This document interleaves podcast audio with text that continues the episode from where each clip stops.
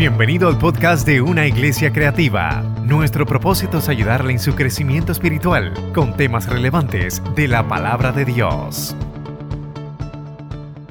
El otro consolador. Y la palabra está en, en el capítulo 14, Evangelio según San Juan.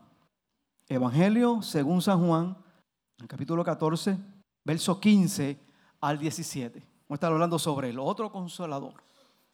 ¿Lo tienen mis hermanos? Leemos la palabra del Señor en el nombre del Padre, del Hijo y del Espíritu Santo. Amén. Si me amáis, guardad mis mandamientos, y yo rogaré al Padre, y os dará otro consolador, para que esté con vosotros para siempre. El Espíritu de verdad, al cual el mundo no puede recibir, porque no le ve ni le conoce. Pero vosotros le conocéis porque mora con vosotros y estará en vosotros. Padre, gracias por tu palabra que hemos leído, tu palabra que ahora va a ser predicada. Suplicamos, Señor, que te glorifiques, Padre bueno, porque tu palabra es que la va a ser predicada, Dios.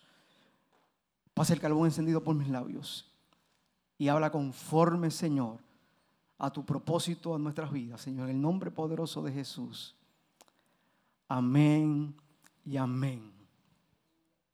El otro consolador. Nos preguntamos entonces por qué Jesús le dio importancia, mucha importancia, perdón, cuando habló a sus discípulos acerca de este consolador ¿Y qué debemos hacer nosotros con esa palabra que Jesús dijo en nuestras vidas sobre ese otro consolador? Así que hoy vamos a hablar, mis hermanos, sobre la importancia y la necesidad de buscar la presencia del otro consolador. Recuerde que estamos en, el tema del año acerca de qué? Del Espíritu. Gloria al nombre poderoso del Señor. Saben, hermanos, que Dios Padre, viendo la necesidad del hombre de salvación, inmediatamente el hombre desobedeció a la voz de Dios. Que el hombre no quiso seguir los preceptos de Dios. Inmediatamente el hombre cayó de su gracia. Dios le dio el remedio. Por lo cual que iba a tornarse nuevamente hacia él. Le dio el remedio el sacrificio, el derramamiento de sangre, hubo remisión por nuestros pecados. Y desde ahí, a partir de ese momento, desde el Génesis hasta, hasta el momento en que Jesús vino a, a este mundo, todo ese proceso Dios quiso tratar con el hombre para que el hombre que se acercara nuevamente a él. En otras palabras, estábamos de espaldas a Dios. Estábamos de espaldas a Dios. Y Dios buscó todos los medios necesarios para que el hombre nuevamente ¿qué? Se pusiera de frente a él cuando él lo creó. Cuando él lo creó el hombre estaba de frente a Dios. Y uno de los medios que Dios utilizó fue que enviar a su hijo al mundo para que todo aquel, dice la palabra, que en él cree no se pierda, más tenga vida eterna. Así es que vino Jesús al mundo. Como prometió el Señor, Juan lo precedió. Juan predicó acerca de ese Salvador. Nació y vino a nosotros, creció y empezó su ministerio, aproximadamente a los 30 años, según dice la Biblia.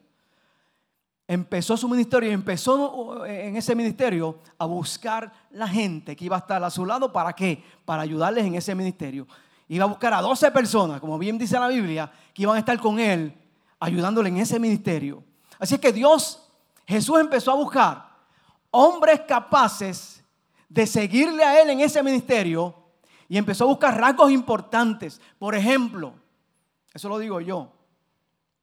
Por ejemplo, Él buscó a un Pedro que conocía del mar, que conocía de la pesca, para ilustrarle a él mismo, para que él mismo se convenciera y él mismo tuviera esa experiencia con él.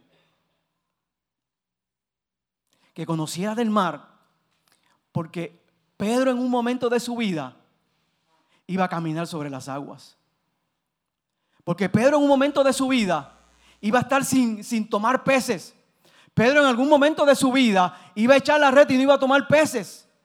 Pero al mandato de Jesús, dice la escritura que Pedro tiró la red y él mismo, en tu nombre la voy a hacer, Señor. Y dice que esa red se llenó tanto que tuvo que pedir ayuda para que vinieran a, a auxiliarlo. Buscó gente leal a su ministerio, buscó gente que tuvieran esa visión que él tenía. Y buscó gente que a través de esos tres años él le iba a enseñar. Así es que llegó el momento de, ese aprendizaje. Empezó a enseñar, empezó a darle herramientas, empezó a decirle todas las cosas acerca del reino. Inclusive, en algún momento de su ministerio, les dijo, les dijo, reciban el Espíritu Santo. Dice que le dio como un anticipo acerca de lo que era el Espíritu Santo.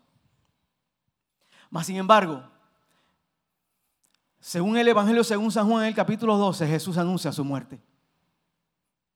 Jesús les anuncia que se va a ir, que los va a dejar.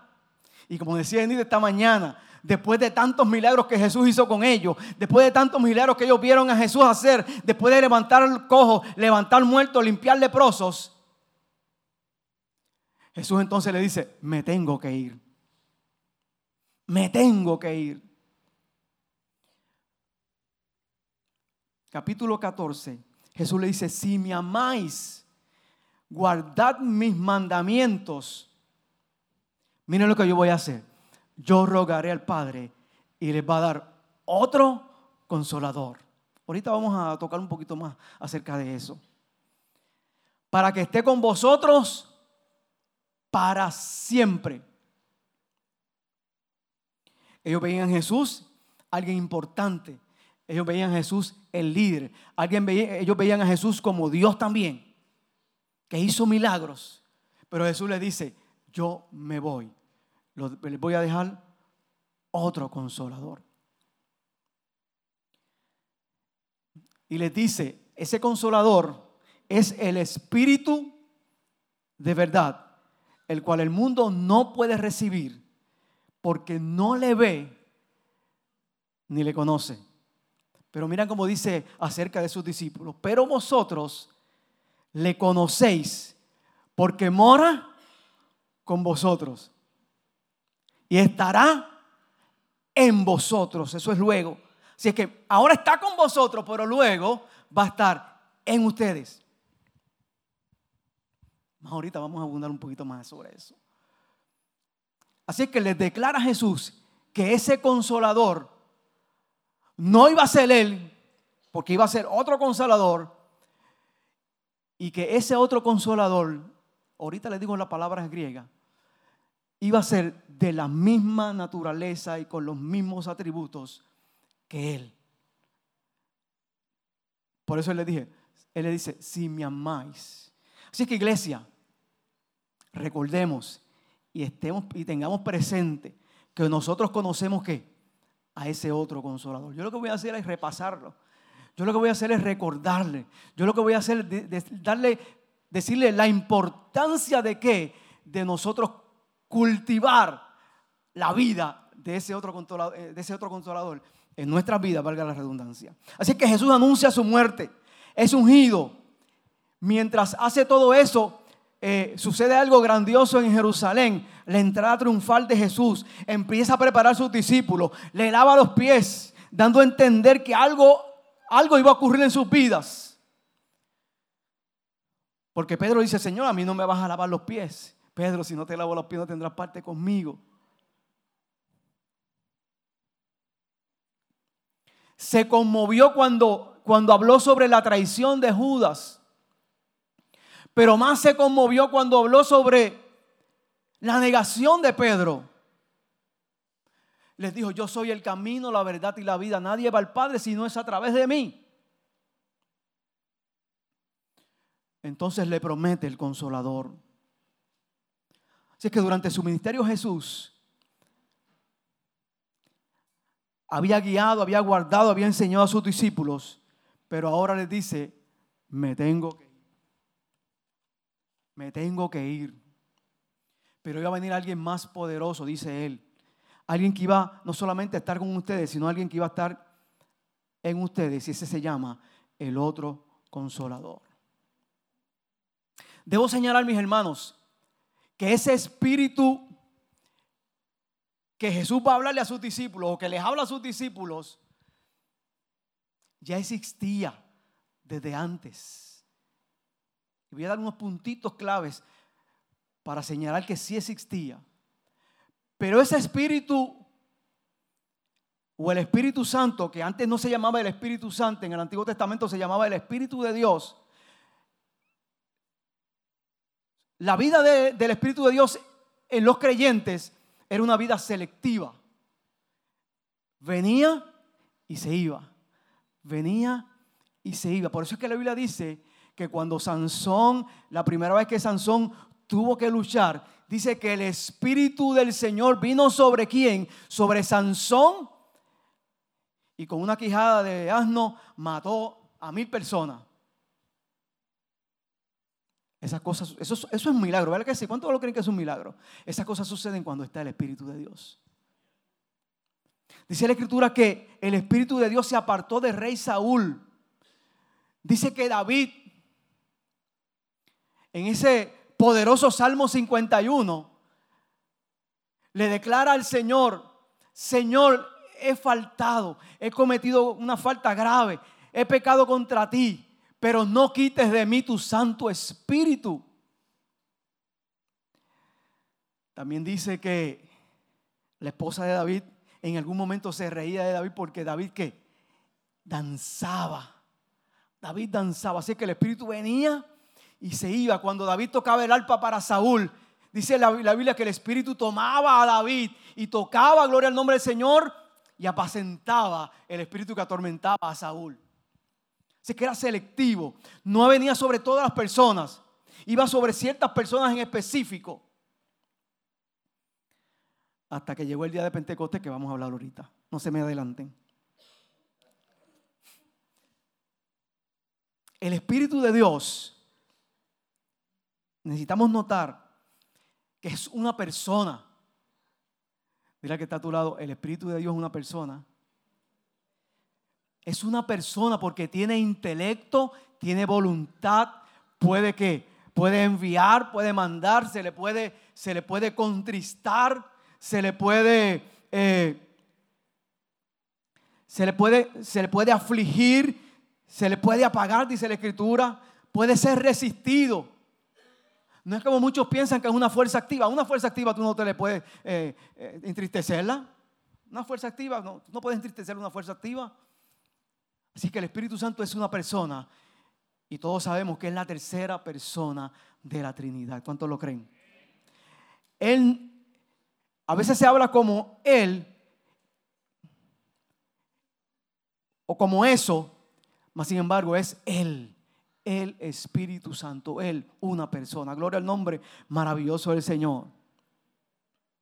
Como les dije, es la tercera persona de la Trinidad.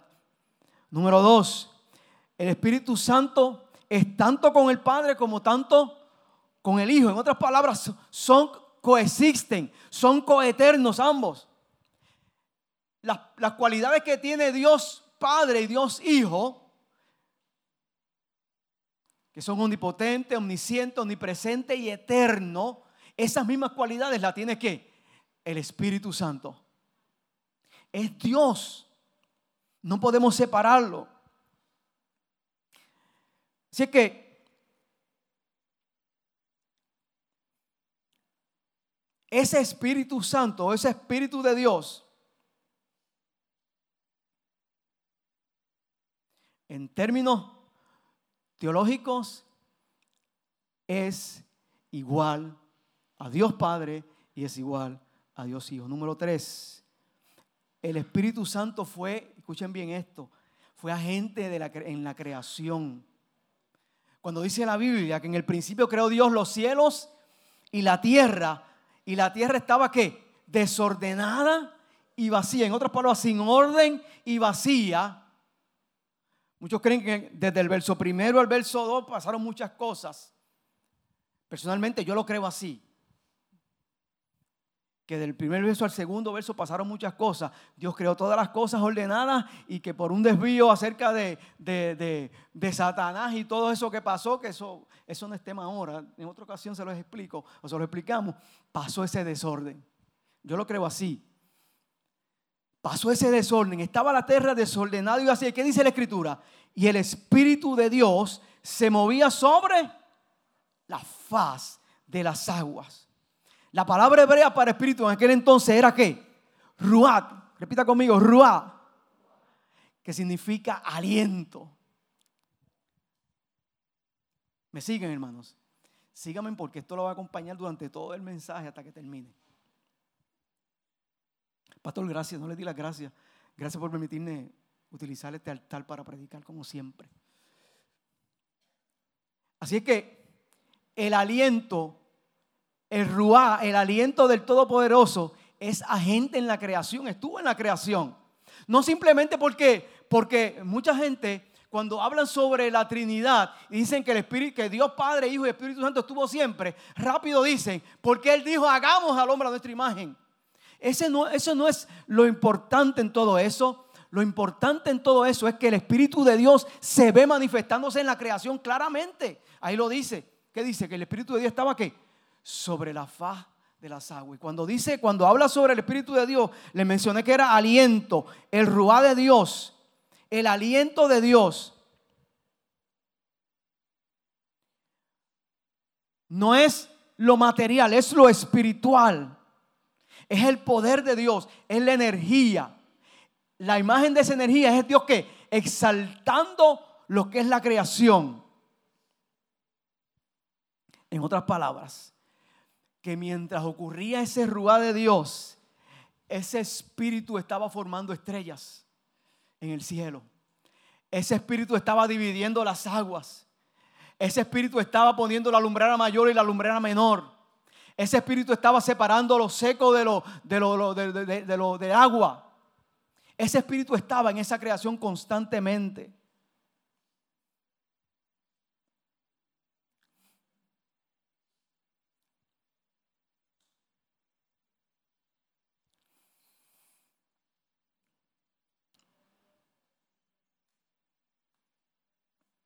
Santo. El Espíritu de Dios es agente no solamente en la creación, sino también en la nueva creación con Jesús. Ya estamos llegando. En Juan capítulo 3, esa famosa, esa famosa eh, diálogo de Jesús con, con Nicodemo. Y en el verso 5, que dice, en verdad te digo, Nicodemo, el que no nace de agua y del Espíritu no puede entrar en el reino de Dios. En la traducción lenguaje actual dice, te aseguro que, hablando a Nicodemo, si uno no nace del agua y del Espíritu no puede entrar en el reino de Dios. Y el verso 6 dice, todos nacen de padres humanos. ¿Verdad que sí? Usted y yo, de padres humanos.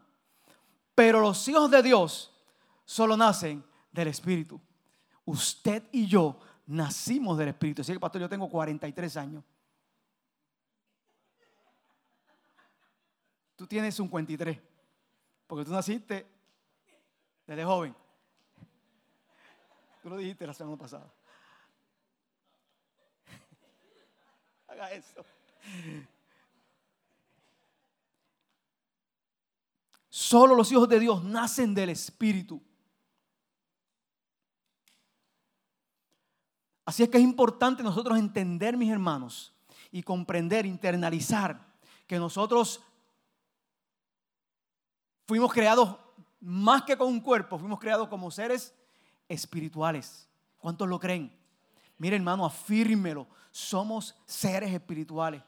Ah, vamos a seguir ya mismo por qué. Vamos a decimos todas estas cosas. Quinto, el Espíritu es el autor de las escrituras. O sea, el Espíritu Santo ha estado siempre en toda la vida. Es el autor de las escrituras. Segunda de Timoteo 3:16 dice, toda escritura, ese texto ustedes lo saben, ¿verdad que sí? ¿Me lo pueden repetir? Toda escritura es inspirada por Dios, le dice Pablo a Timoteo, y útil para esto, para aquello, para lo otro, para lo otro. Esa frase que dice toda escritura es inspirada, sale del griego teoneustos, que significa toda la escritura es exhalada por Dios. Exhalada por Dios. ¿Y es a través de quién? ¿Quién es el que exhala la palabra de Dios? El Espíritu, el Ruá. ¿Me comprenden? Así es que tenemos el Espíritu respirando energía constantemente, hermanos. Esa es la energía de Dios. Tenemos el Espíritu liberando el poder de Dios en el acto de la creación. Tenemos los mismos en el acto de la redención. Lo vemos nuevamente en el acto divino, dando qué? Registro de lo que es la escritura.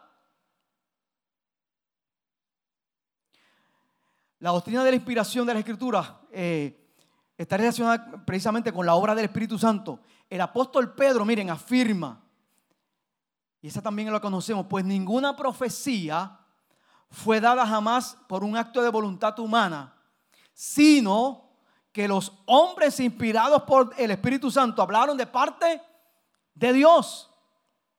Los hombres inspirados por el, inspirados por el Espíritu Santo hablaron de parte de Dios.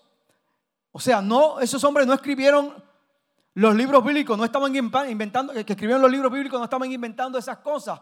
Por el contrario, no eran tampoco personas que, que fueran dirigidas simplemente como un, como un robot. No, por el contrario, estas personas escribieron en tiempos reales, en tiempos históricos, en el mismo contexto histórico y usando también su personalidad. Fue dual, fue dual. Fue de parte de Dios y fue de parte de ellos, porque ellos que escribieron estando que en el momento histórico, en el 1960 se escribió así. Pero en el 2060 no se va a escribir así, aunque viene de parte de Dios de la misma forma, pero en el mismo contexto histórico. No sé, no sé de eso mucho, después explicamos eso con más detenimiento en otra clase.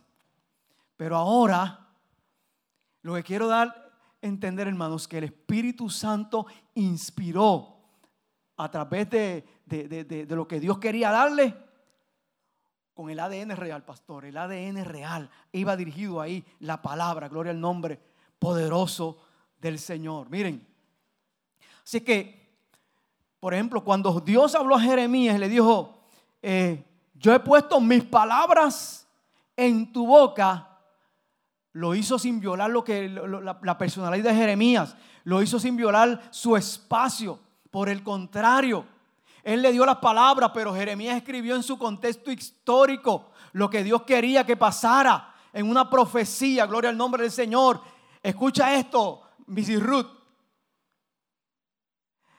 La Biblia es por eso que estudiamos la Biblia, esto lo dijo un comentarista que no me acuerdo ahora quién fue, después se lo digo, porque este es un libro que existe como un resultado de la exhalación del Espíritu Santo. Hermanos, cada vez que usted coge esa Biblia, no importa el, eh, eh, eh, el, modelo que tenga, no importa el color, no importa lo bonito, no importa lo blanco, azul, amarillo que sea, cuando usted abre la escritura, usted está que leyendo la exhalación de Dios, gloria al nombre maravilloso del Señor, leyendo lo que el, Espíritu exhaló y puso y plasmó en esa escritura.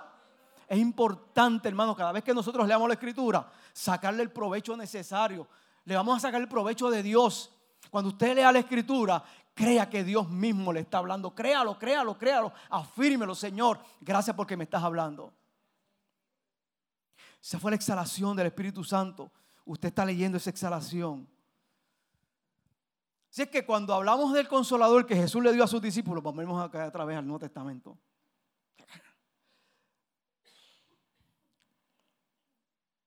Su identidad es como otro consolador.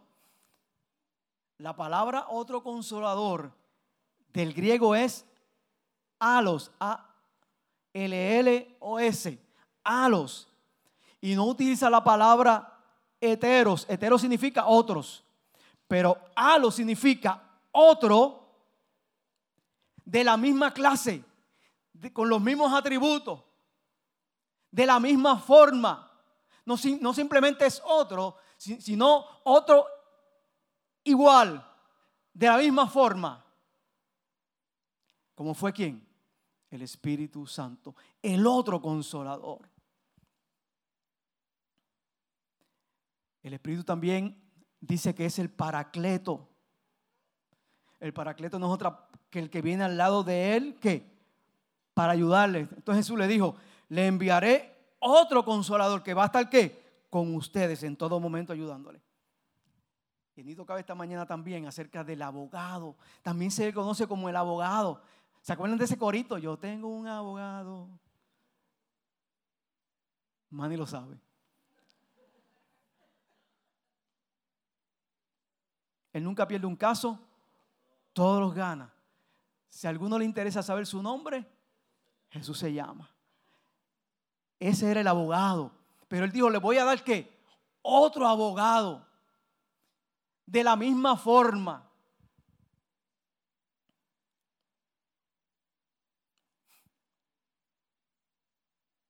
Y ese abogado no solamente va a estar con ustedes, sino también que en ustedes.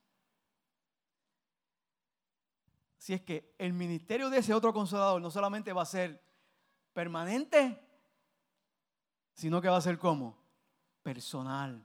Voy a estar en usted. ¿Usted se imagina eso, hermano? Hermano, no se lo imagina. Pues usted se imaginara eso, estuviera aquí saltando, brincando. El Espíritu Santo aquí en usted, dentro de usted constantemente. Eso es lo que pasa, eso es lo que hay. Vamos a hablar entonces de la importancia de ese consolador.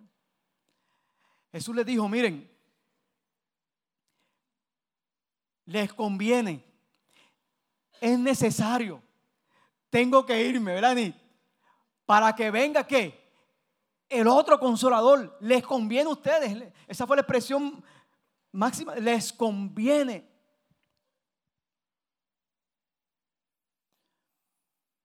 Porque yo voy al Padre y las cosas que,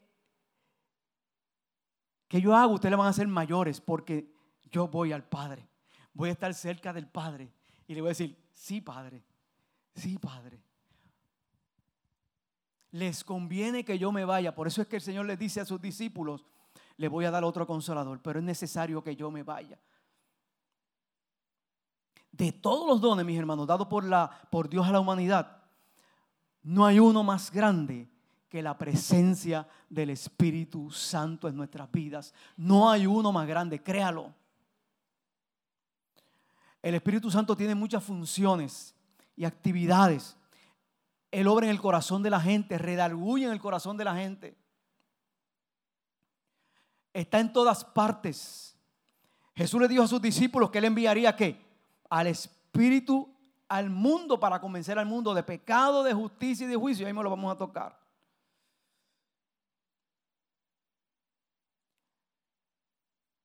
Todas las personas, por más que digan que son ateos, tienen una conciencia de lo que es Dios. Personalmente yo no creo en ateos. Yo creo en incrédulos. Gente que no quiere creer que hay un Dios que existe. Porque en todo se ve lo que es Dios. Y cuando ellos pronuncian que son ateos, ahí mismito están diciendo que hay un Dios, están reconociendo que hay un Dios. Búsquenle, búsquenle razón a eso. Lo primero que nos llama la atención en este pasaje de Jesús, que dice que nos promete otro consolador, o paracleto, ayudador, abogado. Sería otro ayudador igual que él. Así que si hay otro consolador, si viene otro consolador es que hubo uno antes, que es él, Jesús. Ese título de abogado, como bien explicó en la mañana en y habló sobre eso, se le da a Jesús, miren, eh, de la palabra griega precisamente paracleto, uno que va a estar al lado de él para ayudarlo en su ausencia. Tan es así que dice la escritura en Mateo, todos los evangelios lo tienen. En algún momento Jesús le dice, a hablando a sus discípulos, no se preocupen si, si, lo arrestan, estoy parafraseando, en alguna corte o tengan que ir a alguna corte, que yo allí mismo les voy a dar qué? Palabra para que puedan expresarla y para que puedan defenderse. Eso va a ser como, hermano, a través de ese otro consolador. Créanlo, gloria al nombre maravilloso del Señor. Así que en la antigüedad el paracleto era alguien que había sido llamado para brindar asistencia en una corte legal. El Espíritu Santo va a desempeñar ese papel, cumple con esa tarea, hermanos, de una forma poderosa.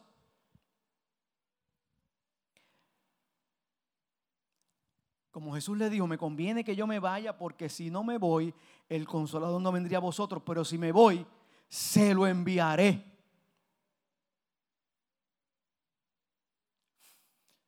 ¿Saben qué, mis hermanos? Cuando tenemos al Espíritu Santo, escuche bien esto, cuando tenemos al Espíritu Santo en nuestras vidas, al otro consolador, no hay corazonadas. Vuelvo. Cuando tenemos al otro consolador en nuestras vidas, nosotros no tenemos corazonadas. Ay, tengo esta corazonada que va a pasar algo.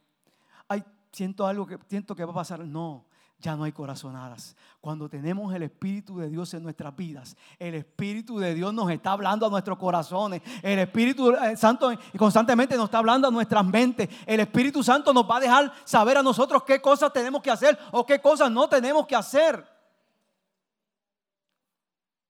cuando está morando ese otro consolado en nuestras vidas, las cosas no son por casualidad.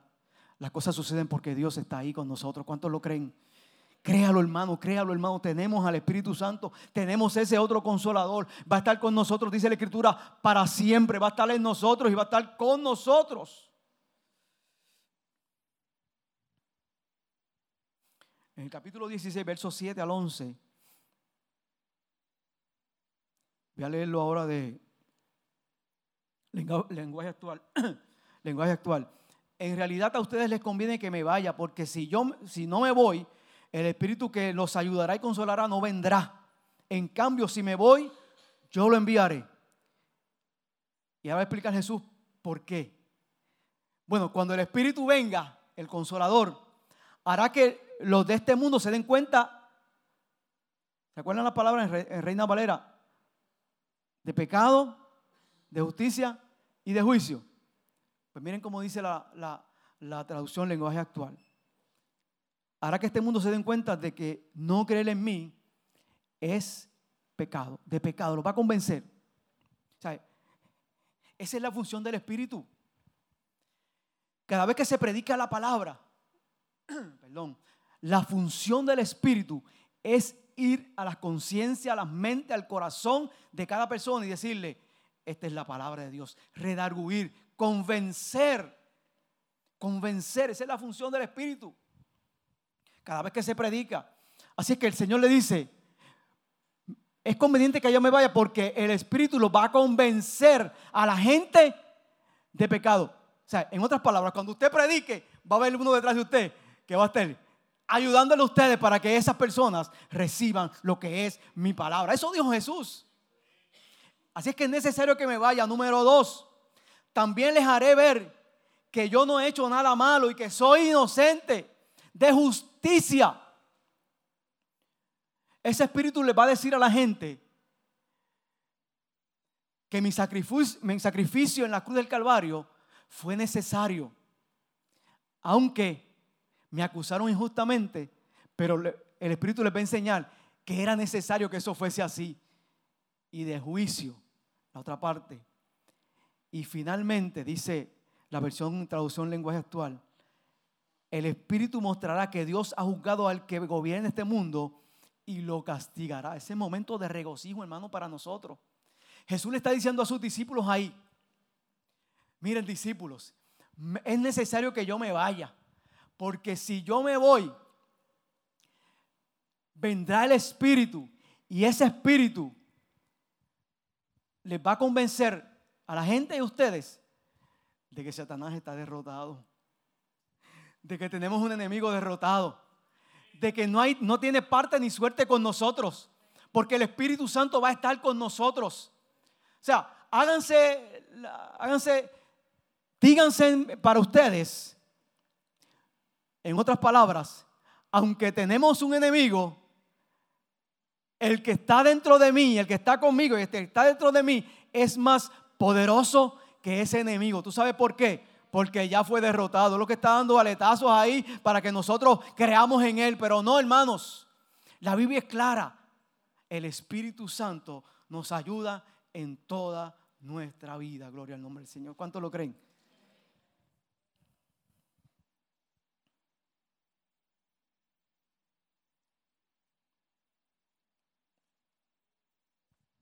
Hace unos días atrás, eh, yo trabajo con inventario en mi trabajo y con compras. Me di cuenta que yo había comprado 22 monitores, 22 monitores para computadora.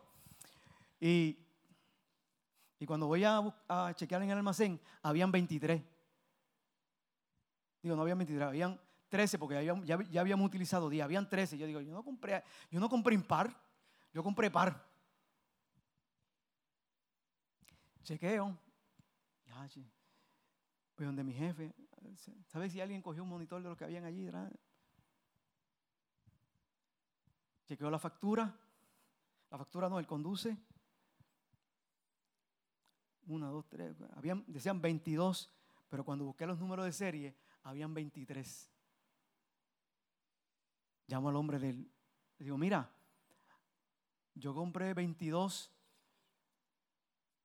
tú me facturaste 22, pero hay 23 números de serie. ¿Y sabes qué? Yo tengo 23 monitores aquí. Me diste uno de más. Así es que factúralo, por favor. Gracias, gracias, gracias. Les digo esto, hermanos. Porque el Espíritu Santo que está con nosotros nos va a redarguir para que nosotros hagamos cosas grandes, poderosas, para que las personas que, vean lo que estamos haciendo se queden en shock. Les cuento otra, pero voy a contar. Fui a la ferretería que hacía al lado de mi casa, compré algunas cositas que necesitaba. Llego a casa, saco las cosas, de momento me doy cuenta, adiós, mira, no me cobró esto, Cookie, siete dólares y pico. Voy allá a la ferretería y le digo, mira, tengo este recibo, no me cobraste esta pieza. El muchacho hace, ¿qué? Que no me cobraste. Se puso nervioso. Y le dice al otro, mira, mira, mira lo que, mira lo que hizo este señor, mira, mira lo que hizo este señor. No le cobramos esto y vino, vino para que se lo cobráramos. Estoy en Home Depot los otros días. Compro veintipico multiplock y como 30 extensiones. Voy a la, guagua, la llevo, chequeo el recibo, estoy contándola. No, me dio con contarla allí, la conté después allá. Tengo una de más. Voy allá donde la muchacha, mira. Me cogí una extensión de más y no me la cobraste. Ella me mira. Como quien dice, y tú estás loco, algo le pasa. Estoy en Home Depot otra vez. Les cuento todas estas cosas. Hermano, yo tengo mucha experiencia con eso. Demasiado, demasiada experiencia con eso. Dios me, ha llevado a, eso. Pero esta, este es diferente. Estoy yo terminando de montar unas cosas en la guagua y veo a este muchacho con una pick-up y él, ¿sabes esos carritos de plataforma que hay en Home Depot? Tenía como 20 sacos de cemento. Y él ya, yo terminé lo mío y yo empiezo con él. Él me mira. Yo dándole los sacos de cemento y él me mira. Al final, le di el último saco de cemento. Él todavía estaba en la agua. Cogí el carrito y se lo llevé allá. Me hizo. Gracias. ¿Sabes? Tú estás puesto, escucha bien esto. Tú estás puesto, usted y yo estamos puestos para hacer cosas que impresionen a la gente, para hacer cosas que las marques, para hacer cosas que la gente se quede en shock, porque tú tienes al consolador. En otras palabras, tú tienes a Dios mismo dentro de ti. Debemos manifestar su poder en cualquier forma para que el mundo crea que tenemos a Dios en nuestras vidas. Una experiencia, hermano, como esa, no la deje pasar. La gente se tiene que dar cuenta que nosotros somos diferentes, que hay algo dentro de nosotros diferente, que tenemos al Espíritu Santo, que tenemos ese consolador que fue prometido por Jesús. Créalo, hermano, tenemos que vivir una vida agradable a Dios en esa forma. Las cosas que yo hago, dijo Jesús, también las hará y aún mayores porque yo voy al Padre.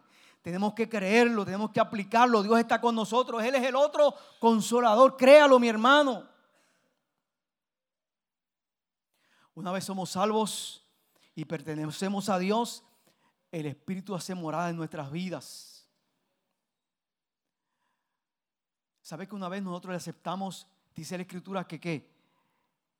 Que el Espíritu nos sella con las arras de su Espíritu. No es otra cosa que, que, que el anticipo otras palabras, tú vienes hoy al Señor y rápido, inmediatamente tú confiesas al Señor y dices, Señor, si yo te quiero, pa, te da el anticipo, te sella, eres propiedad mío. Ya tienes que, el Espíritu Santo contigo, ya lo tienes, está ahí, te va a proteger, te va a ayudar, te va a hacer entender lo que es el Evangelio, te va a decir las cosas que tienes que hacer y las que no tienes que hacer. Eso te lo aprende en discipulado básico en la parte cerca del Espíritu, ¿verdad, pastor? Jesús dijo que Él nos enviaría el Espíritu para que fuera nuestro ayudador, consolador, nuestro guía. Yo rogaré al Padre.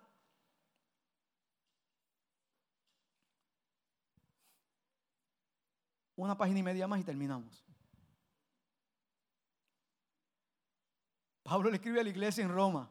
Y de igual manera, el Espíritu nos ayuda en nuestra debilidad. Qué cosa más grande, hermano. Qué cosa más grande, dice el apóstol. Dice, y el Espíritu nos ayuda en nuestra debilidad. Pues qué hemos de pedir como conviene, no lo sabemos.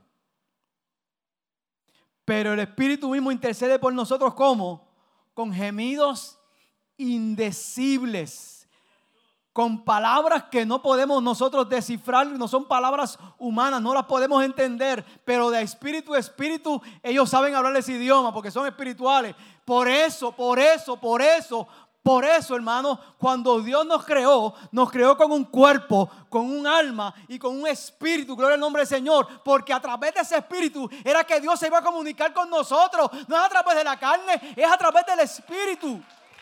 Así es que iglesia, necesitamos, necesitamos cultivar la vida del Espíritu, lo necesitamos. Es la forma en que Dios se comunica con nosotros a través de su Espíritu. Necesitamos iglesia. Santo. Aleluya, bendito sea el nombre del Señor.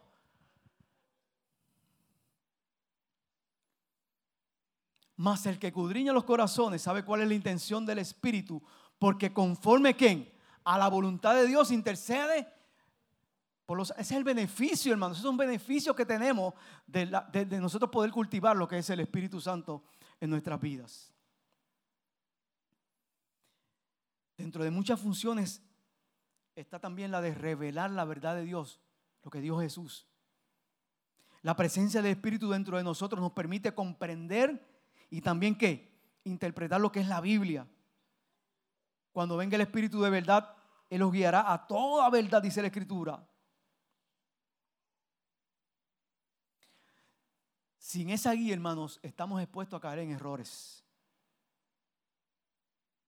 Él más que nadie sabe y conoce el mundo espiritual. Y como conocedor de ese mundo espiritual,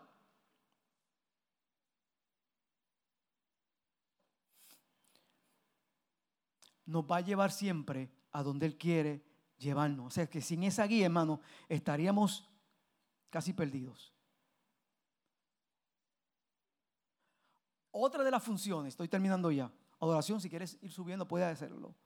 Otra de las funciones de lo, de, del Espíritu es que conceder dones. Conceder dones. Y cuando se conceden dones, tiene que, tiene que tenemos que, tener ya bien cultivado el Espíritu en nuestras vidas para que se concedan dones. Tenemos que ser gente espirituales para que se concedan dones. el capítulo 12 de 1 Corintios se describen los dones del Espíritu otorgado a los creyentes. Son nueve. Que podemos funcionar como el cuerpo de Cristo en este mundo. Todos estos dones, tanto grandes como pequeños, son dados por el Espíritu. ¿Para qué? Para que seamos embajadores en el mundo, mostrando su gracia, su gracia y glorificando a Dios. Eso es para mostrar su gracia. No es para decir yo hablo lengua, yo interpreto, yo profetizo. No, son funciones que da el Espíritu. Pero son para qué? Para beneficio de la iglesia. Por eso es que el apóstol dice, capítulo 14, los que me corrigen. Miren, yo hablo más, yo hablo más lengua que todos ustedes. Dijo el apóstol, estoy parafraseando. Pero es necesario que tengamos orden en la iglesia.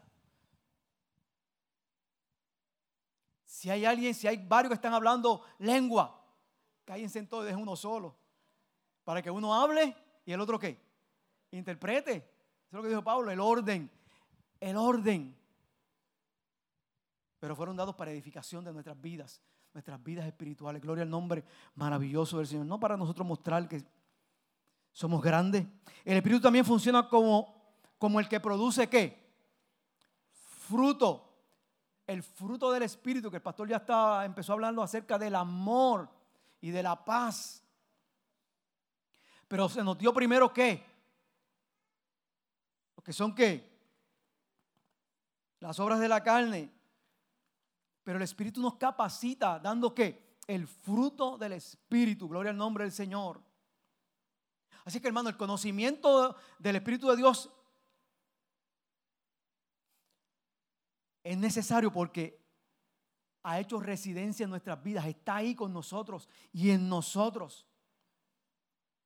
De hecho, en Pentecostés, o antes de Pentecostés, cuando Jesús está despidiendo a sus discípulos, que ya está yéndose, están los últimos 50 días en la tierra, Él les dijo, pero recibiréis poder cuando venga sobre vosotros, ¿qué? El Espíritu Santo, en otras palabras, el otro consolador. Y cuando eso suceda, va a haber una revolución en sus vidas, que ustedes van a ser testigos en muchas partes del mundo. Dice la Escritura que cuando vino el día de Pentecostés estaban como todos unánimes juntos, un solo pensamiento, una sola, una sola búsqueda, una sola oración. Y, dice la escritura que de repente vino del cielo como un viento recio que sopló toda la casa en la cual estaban todos y llenó toda la clase. ¿Y fueron llenos qué? del Espíritu Santo y fuego.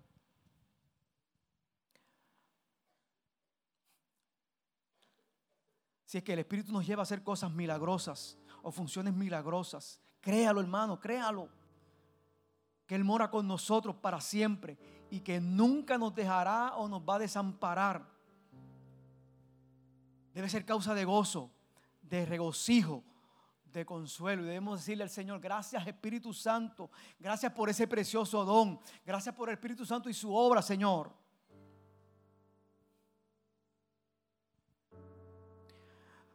Mis hermanos, tenemos que ver la vida espiritual como Dios la ve, como Dios la ve.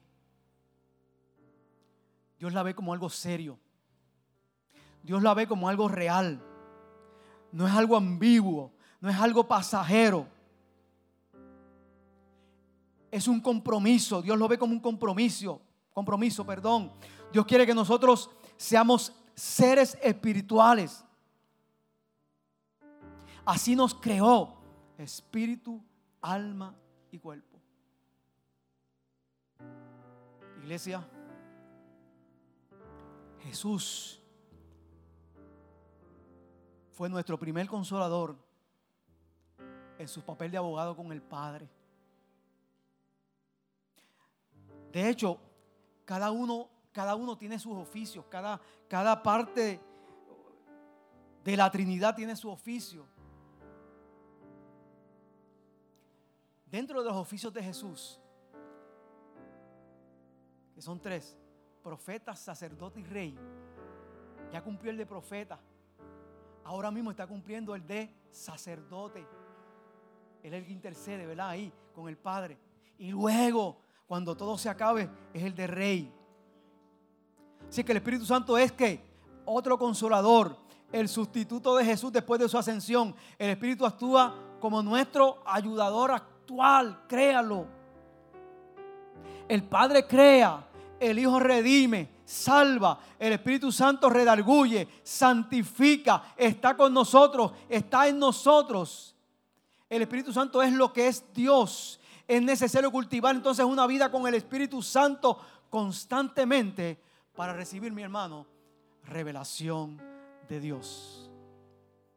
Y ahora sí termino con estas palabras. Escuche bien ahora. Tener al Espíritu Santo como nuestro paracleto, abogado, es tener a Dios mismo habitando en nosotros como creyentes. Internalízalo. Diga al que está a su lado, yo tengo a Dios dentro. Yo tengo a Dios dentro porque tengo el Espíritu. Porque tengo el Espíritu. El Espíritu nos enseña la palabra de Dios y nos conduce a la verdad. Él nos recuerda que lo que Jesús nos ha enseñado, de modo que podamos depender de su palabra en los tiempos difíciles de nuestra vida. Hago un paréntesis. No es fácil esto, pastor. No es fácil vivir una vida en el Espíritu, pero no es difícil. No es difícil. No es imposible. Cuando alguno de nosotros pensó en tener algún grado universitario, ¿qué pensó? ¿Que era fácil? No, no es fácil. No es fácil. Requiere sacrificios. Requiere dinero. Requiere a veces no dormir. Requiere quedarse a pie a veces y pedir pompa al colegio. Yo estudié en Macao, allí me, paraba en la entrada a coger pompa, los que iban para allá, para, Piedra.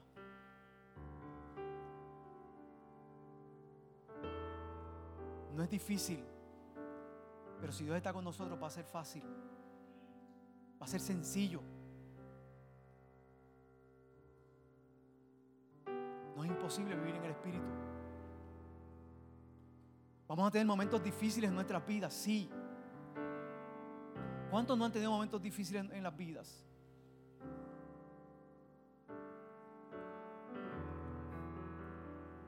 Ahorita dije que tenía 43 años de edad.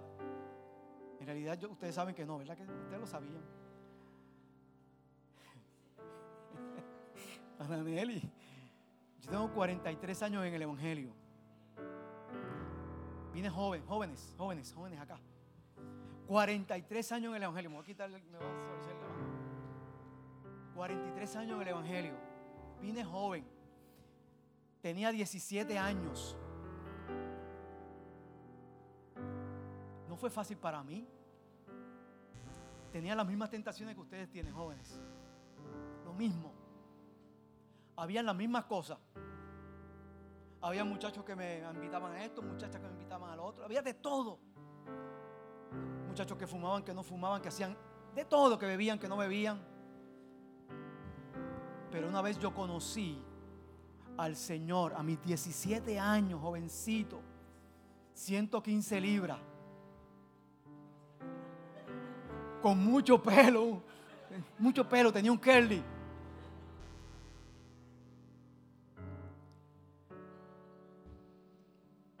Pude hacerlo. Pude hacerlo. Me casé. Tuve dos hijos. Dios hizo promesa. Se están cumpliendo las promesas.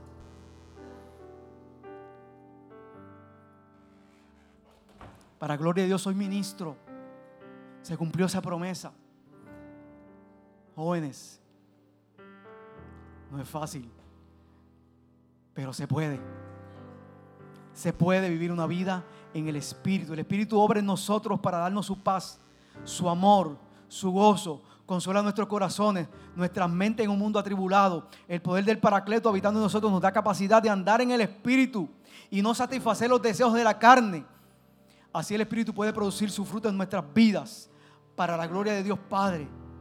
qué bendición, mi hermano, es tener el Espíritu Santo en nuestras vidas como nuestro paracleto, nuestro consolador, como aquel que nos alienta, nuestro consejero y nuestro abogado. Dios, gracias. Recibe la gloria, Señor. Recibe la honra. Recibe la adoración. Gracias por tu palabra en esta hora.